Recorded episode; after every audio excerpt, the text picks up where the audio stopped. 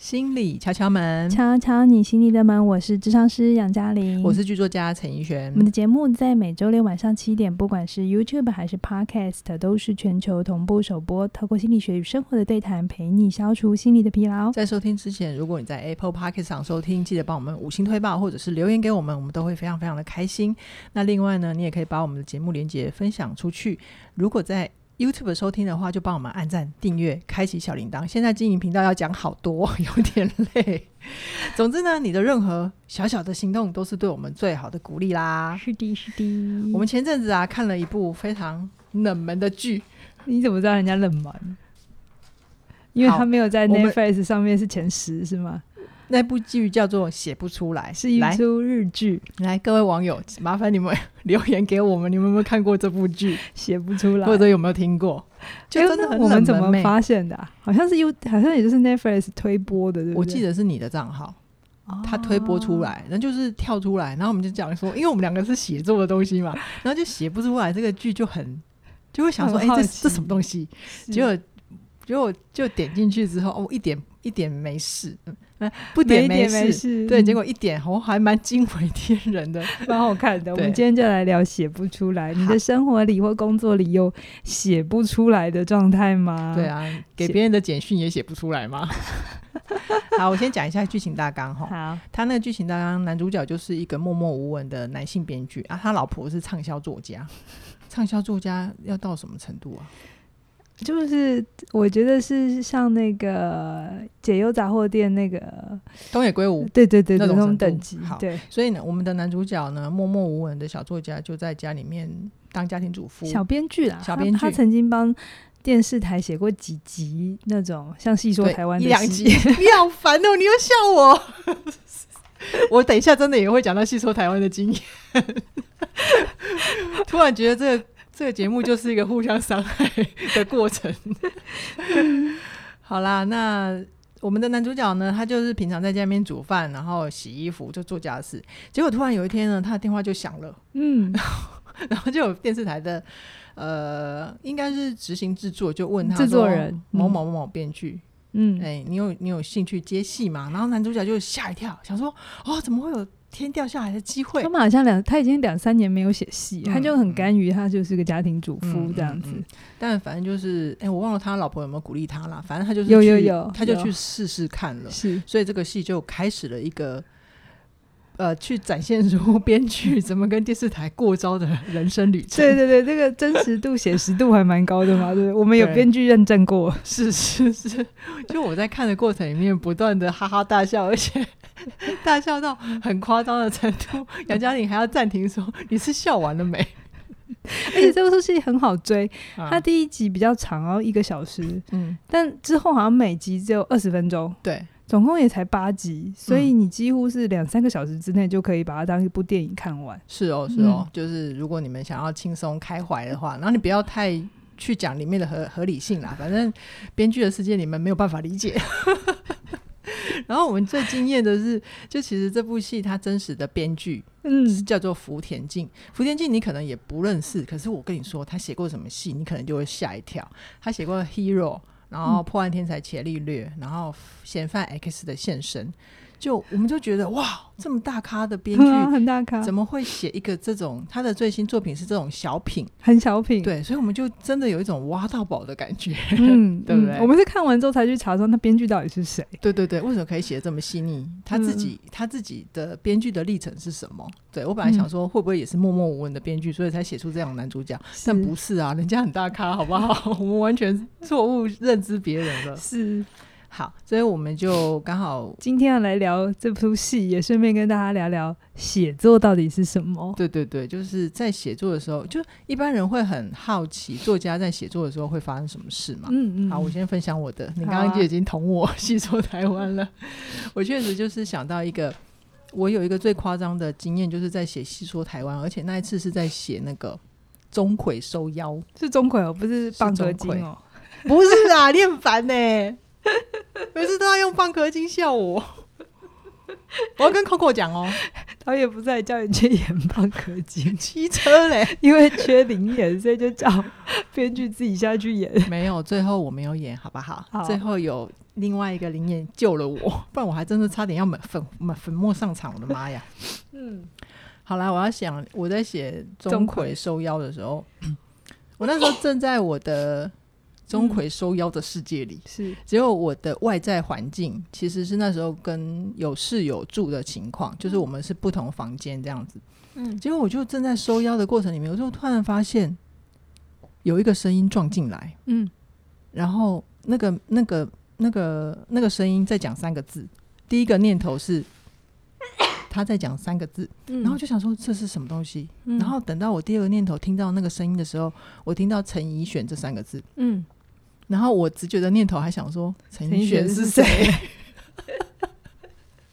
你写到出神了，对我就在想靠背，对不起。我自己在写钟馗说妖，收到我自己差点去当鬼了，被收走了。是哦，对，就是。那为什么会这样？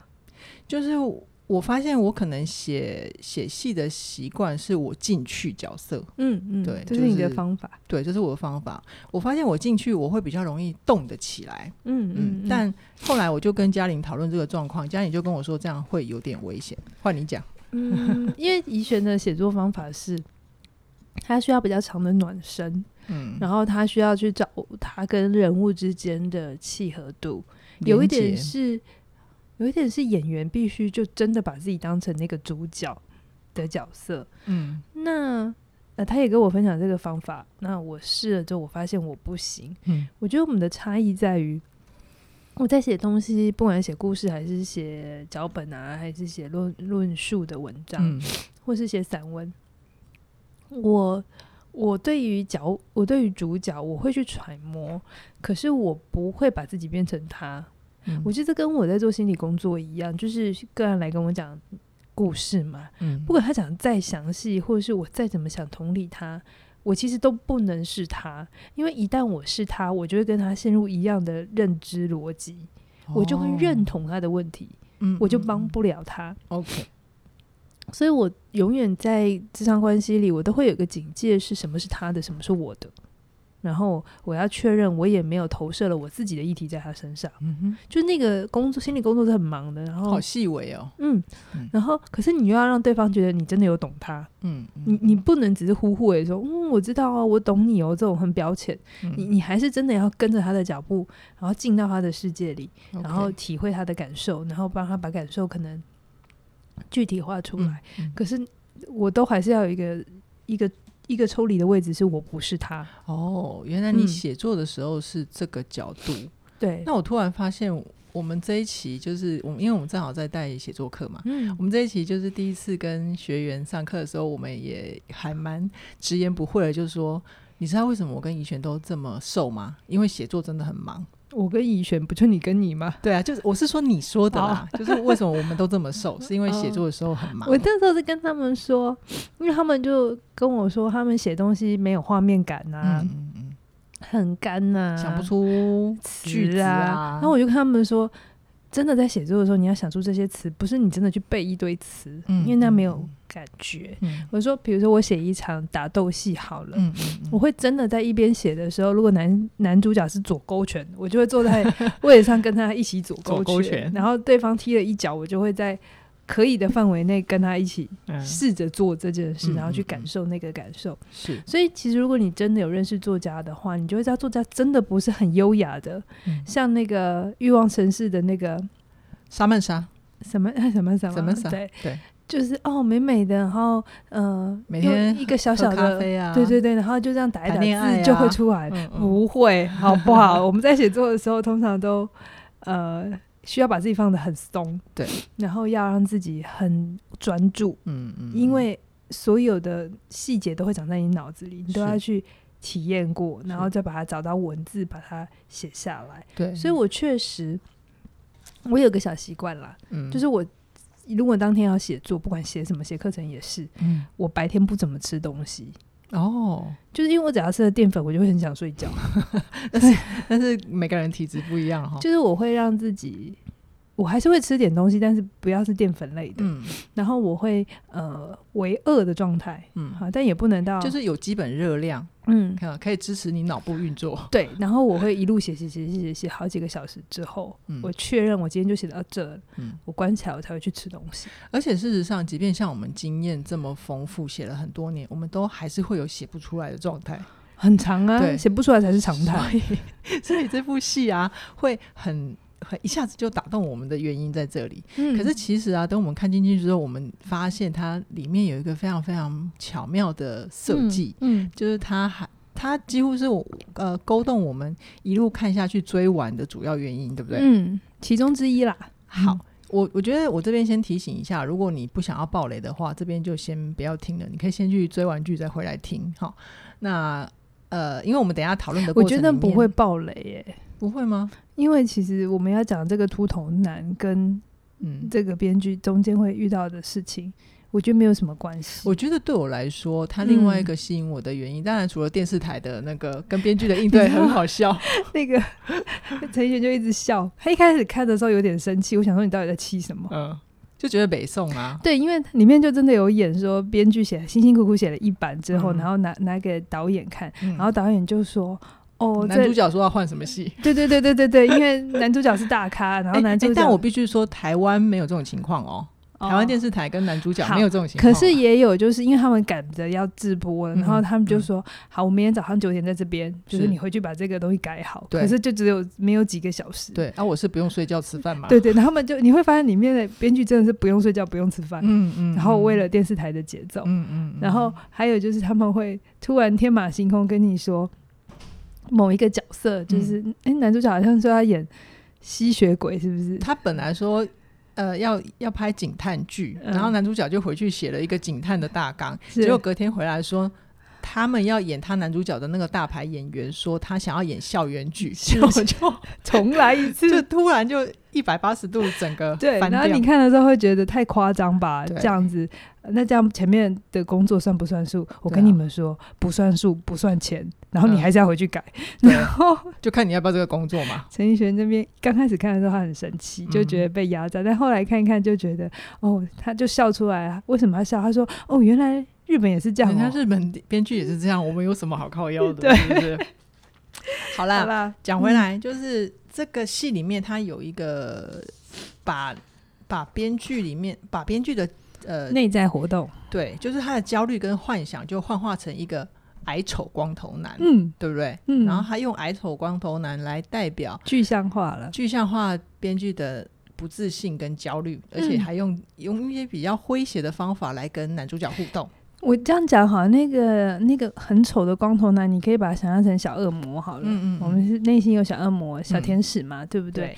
那在那个男主角接了这个案子，案子而且是黄金九点档还是八点档？黄金九点档。然后是从头到他以前都是只是尬来写一集而已。对对对。像这一次是从头到尾他撑。嗯。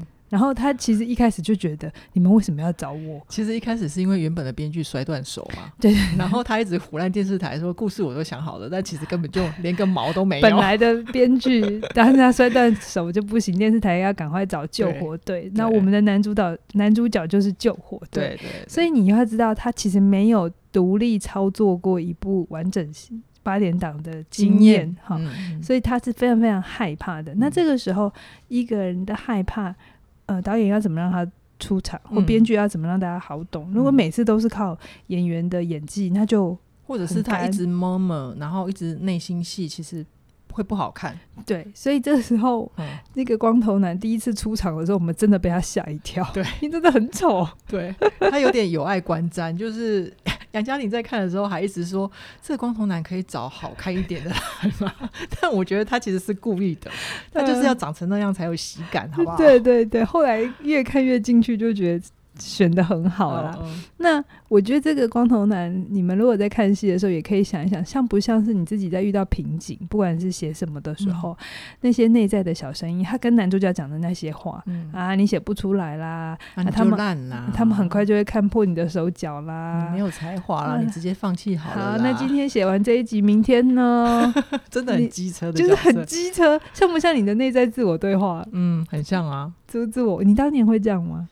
我当年哦，哎、欸，你突然这样问我，突然发现我好像比较没有这种内在小声音哎，因为你记不记得我刚刚跟你说我的写作方式是进去，是，所以你在写的时候就没有自己了。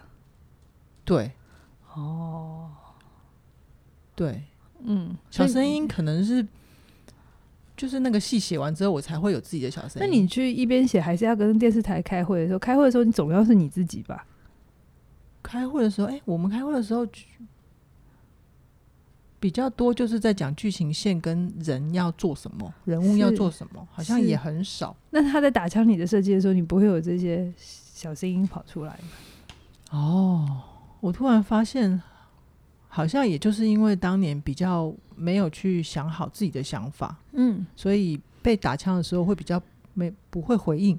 就是有一点像早期的那个男主角，一开始就电视台说什么就改改改改改，吸血鬼只能吸 A 型的血，B 型啊，嗯，他只吸 B 型的血，B 型女生的血，哦是啊，嗯。嗯，然后这种这种这种瞎梗也要你会看你会看到那个男主角有变化，他从一开始。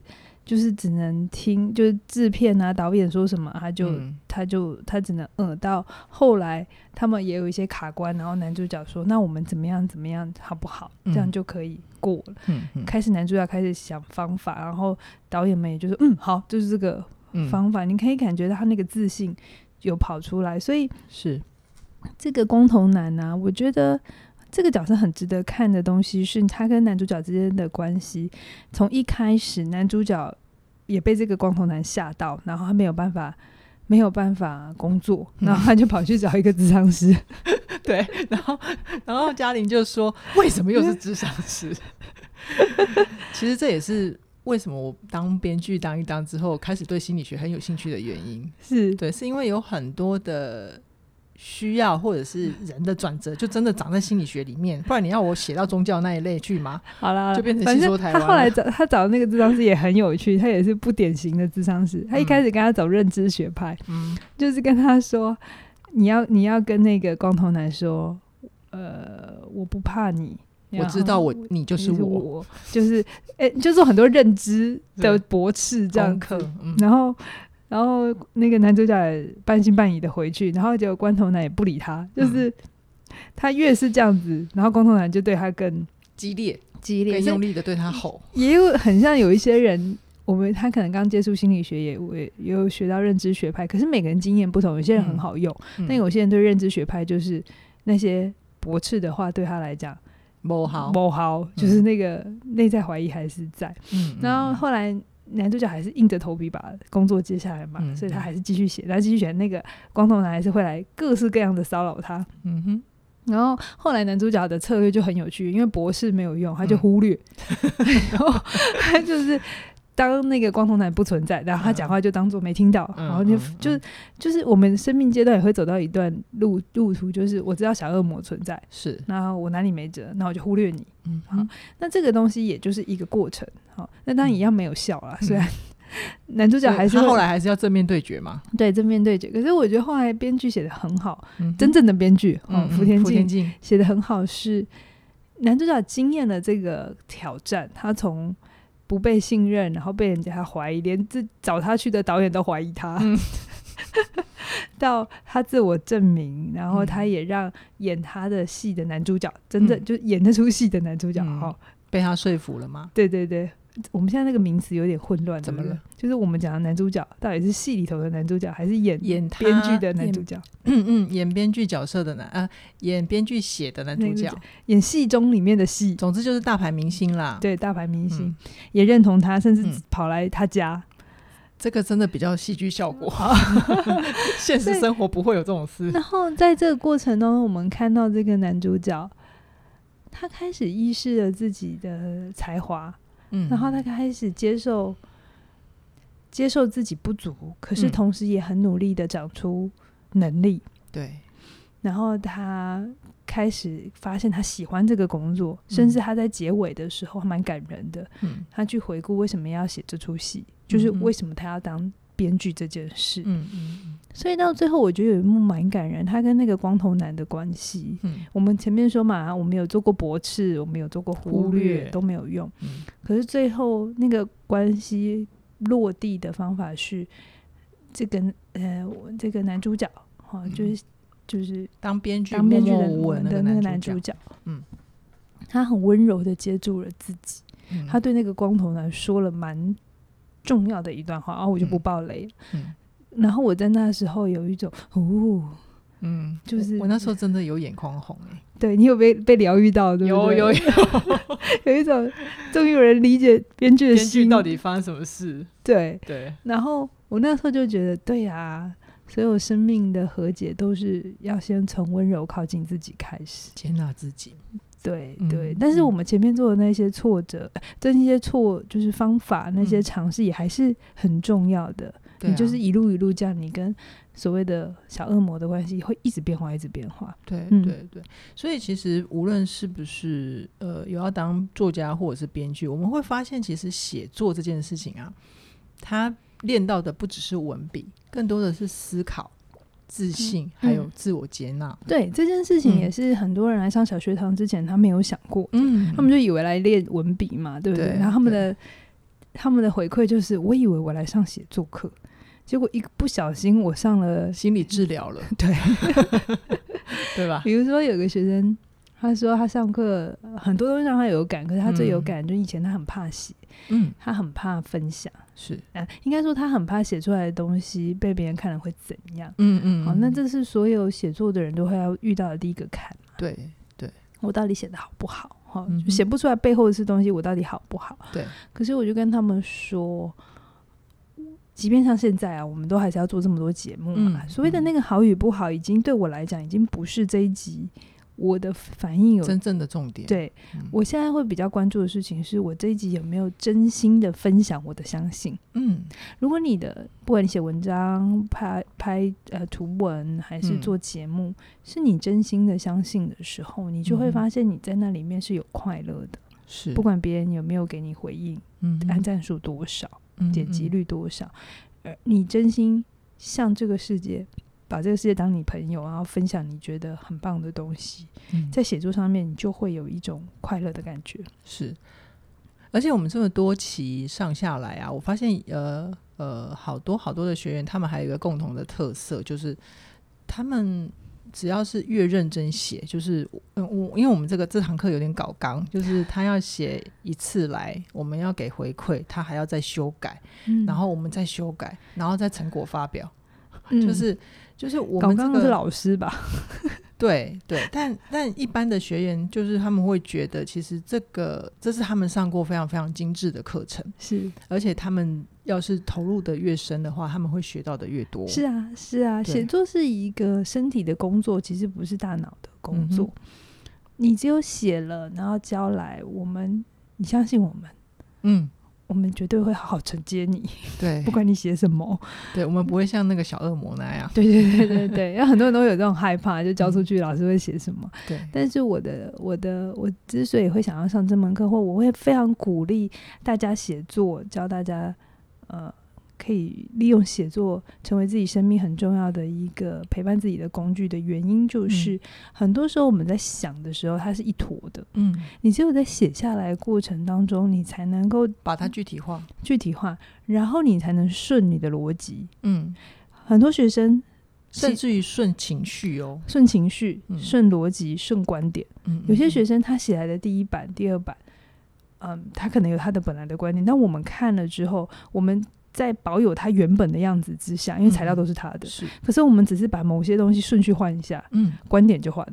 对，我们就去示范。因为你有时候聊心理治疗的时候很抽象，你知道吗？嗯、而且要聊很久。嗯，怎么认知啊？对对对。可是写作它就是有一个东西在那里，嗯，它会很有成就感，因为你都最后有一本有有一篇文章出来，嗯、而你在论述的过程里，你的某一些意识或潜意识都在里面了。嗯哼。那我们有了这些材料。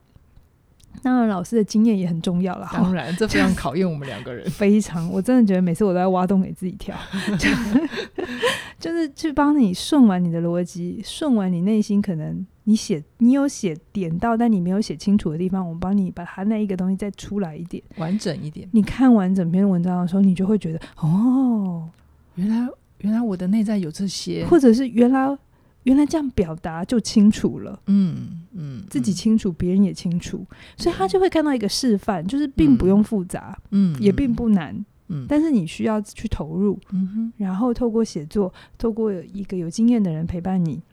嗯，你会有机会整理自己某些东西，是，而且就像呃，我觉得那个过程就也很像我们今天聊的写不出来这部戏啦。嗯，不论你的文章有没有想要分享，它都是一个从自我怀疑到建立自信的过程。嗯，好，就我觉得，如果你对于写作有一些些期待，或者是你也一直一直在告诉自己，从很多很多年以前就一直在想。我这辈子一定要写一点什么东西的话，我会非常鼓励你来参与我们今年最后一期的写作课。是十二月五号礼拜天，嗯，对，今年的最后一期。对，嗯，那我们节目播出的时候，其实我不确定还有没有名额。是，嗯，那因为我们现在名额已经在倒数了，如果有看到名额的话，记得要赶快把握。是，好哦，那这是实体课，这是实体课，欸，对，这是实体课，对对对，它不是线上，因为我们之前都讲线上课程。好，这一门写作课，呃。